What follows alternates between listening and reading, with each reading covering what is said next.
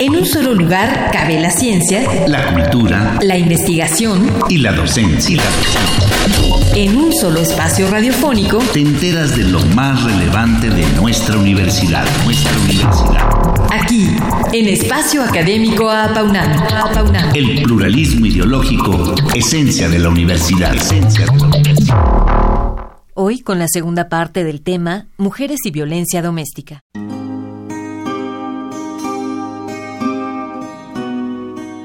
Hoy también nos acompaña la doctora en psicología Blanca Inés Vargas Núñez, integrante del Colegio Académico de la carrera de psicología. Ha sido miembro de la Asociación Interamericana de Psicología y del Colegio Nacional de Psicólogos y actualmente lo es de la Asociación Mexicana de Psicología Social. Cuenta con varias publicaciones en libros y revistas nacionales e internacionales y su distinción más reciente fue el reconocimiento Sor Juana Inés de la Cruz del año pasado.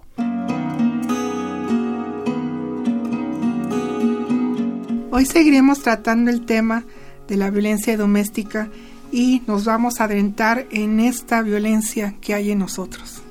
Pues muchísimas gracias por participar de nuevo en nuestro programa, doctora Blanca Inés Vargas Núñez. Yo quisiera eh, preguntarle cómo operan las ideas tradicionales en el desarrollo de la violencia doméstica. Son ideas que realmente afectan mucho y son una de las ideas en las que yo me he estado centrando. No nada más esas ideas de agredir hacia los demás ya en una agresión abierta, sino esta violencia sutil que todos manejamos, que todos tenemos, que yo veo a alguien que está mejor vestida que yo y la agredo o la trato de humillar. Ese tipo de ideas nos lleva a este tipo de violencia que la estamos validando. No necesitamos matar a alguien o insultar o humillar a alguien, sino con este tipo de comentarios somos violentos. Y eso es lo que yo estoy diciendo, esa violencia que hay en mí, ¿por qué la tengo? y por qué estoy yo agrediendo a los demás.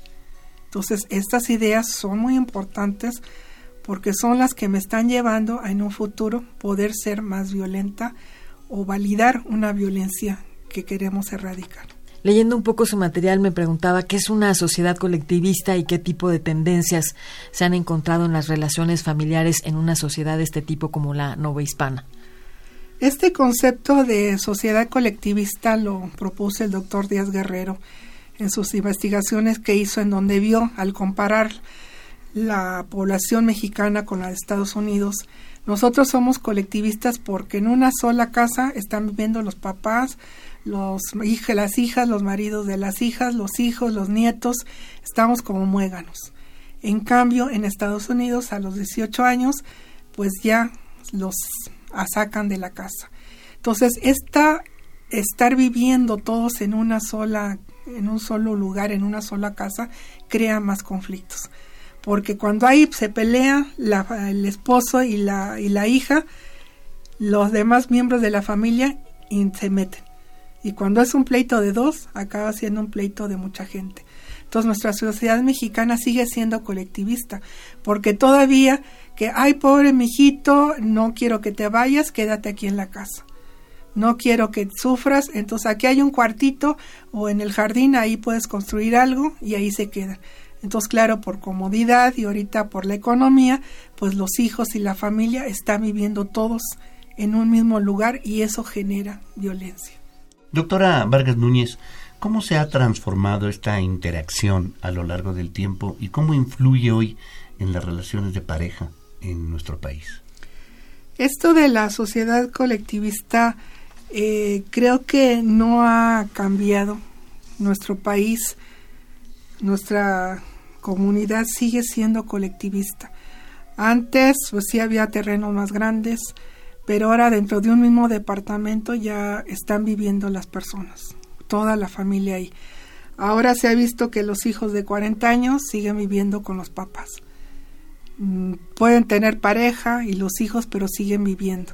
Entonces creo que este concepto de colectivista, como nuestra toda México, no ha cambiado, sigue estando presente, seguimos siendo apapachadores, seguimos teniendo a toda la familia. Y más ahora que el adulto mayor necesita más protección, menos los dejan ir, porque ahora me tienen que cuidar.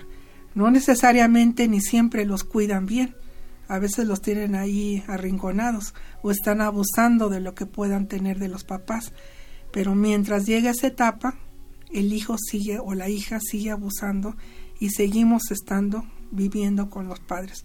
Entonces creo que este concepto, esta manera de comportarnos, seguimos siendo colectivistas. Es un concepto tribal primitivo, ¿no? El, que todo el mundo esté junto en una misma casa y, y todos convivan de alguna manera y eso genera también una cierta violencia, ¿no?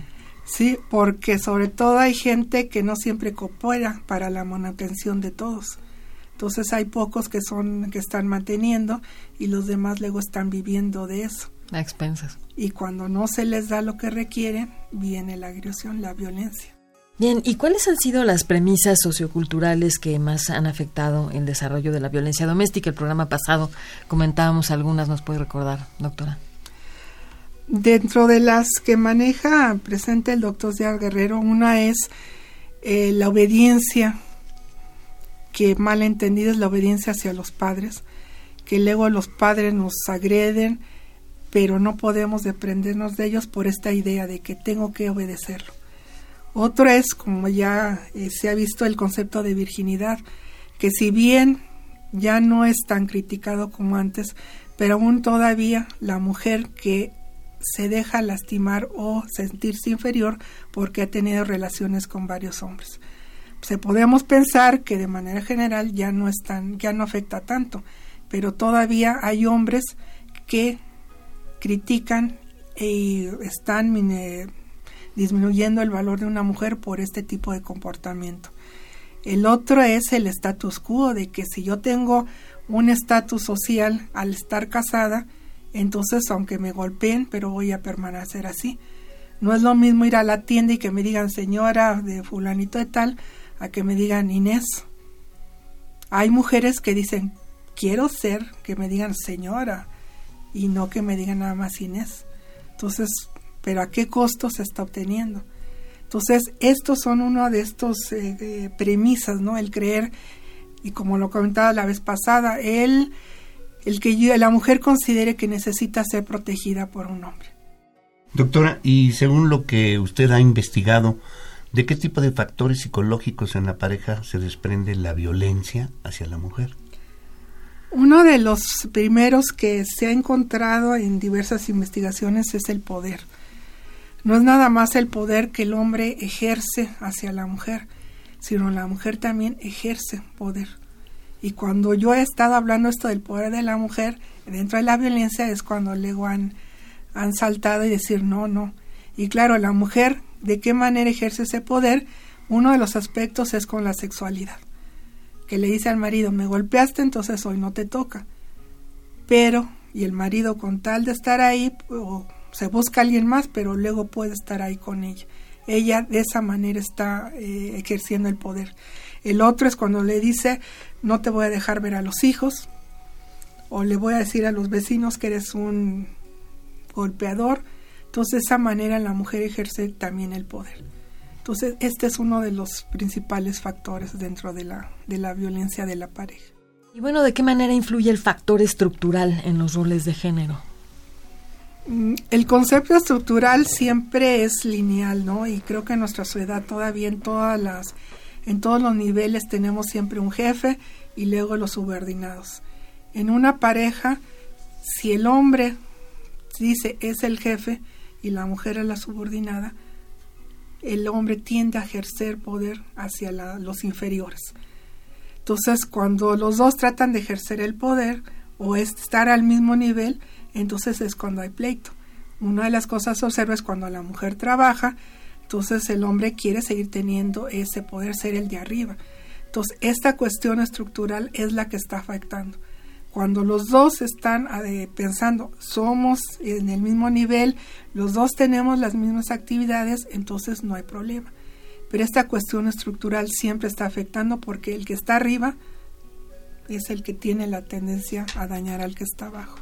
Y doctora Vargas Núñez, ¿hacia dónde apunta esta investigación ahora y en qué momento se encuentra? La investigación que he estado ahorita realizando es una de las cosas que yo he encontrado es el por qué a la mujer le importa tanto tener una pareja. Porque hay mujeres que con tal de que tengan una pareja, aunque la golpeen. Entonces, el por qué. Y una de las cosas es que les da, de acuerdo a las, a las redes semánticas que he hecho, les da cierto este, respeto hacia las mujeres el tener una pareja, aunque sea de lo peor esa pareja. Otro de los que estoy ahorita continuando es el, las propias características de violencia que tenemos, pero no esa violencia de matar a la demás gente, sino esa violencia que en algún momento determinado sale y yo humillo a alguien y no necesariamente es una violencia grave, pero ese tipo de violencias pequeñas, por así decirlo, cuando se van juntando, puedo yo llegar a hacer una agresión más, más más grande. Entonces, eso de que nos insultamos, eh, yo humillo a la gente, desprecio a la gente, me estorban los demás, y aunque siento remordimiento, pero no lo suficiente como para este, ya no volver a lastimarlo. Eso es lo que yo estoy ahorita viendo, ya no tanto a la investigación grande o la violencia donde matan a la gente, sino esa violencia sutil que todos manejamos y que está haciendo validar y que permanezca la violencia.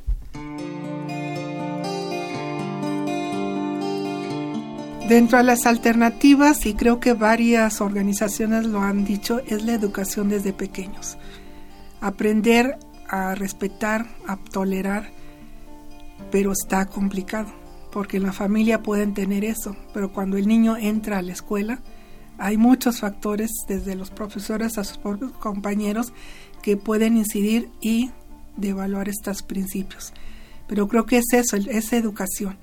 Y educar a todo un país no sé si nos toque ver si lo hacen, pero no sé si nos toque ver eso.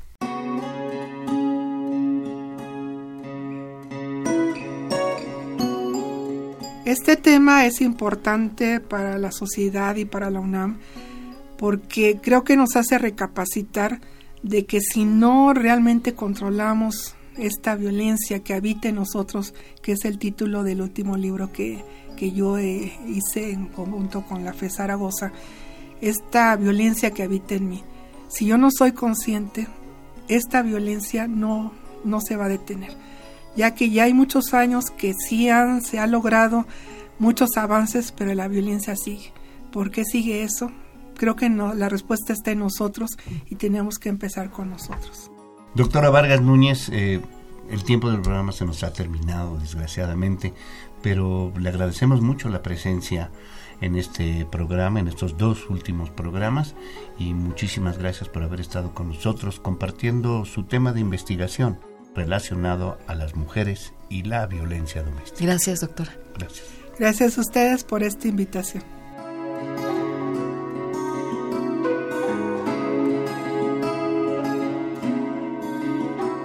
Participamos en la elaboración de este programa, en la realización y postproducción, Oscar Guerra. El guion de quien les habla, Sabrina Gómez Madrid, y en la operación técnica, Ricardo Pacheco.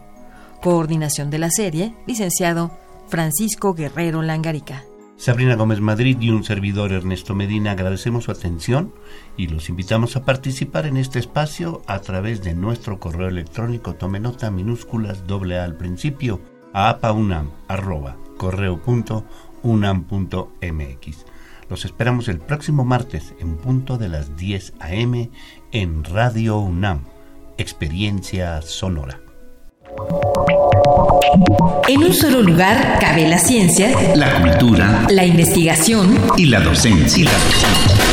En un solo espacio radiofónico te enteras de lo más relevante de nuestra universidad, nuestra universidad. Aquí, en Espacio Académico Apaunam.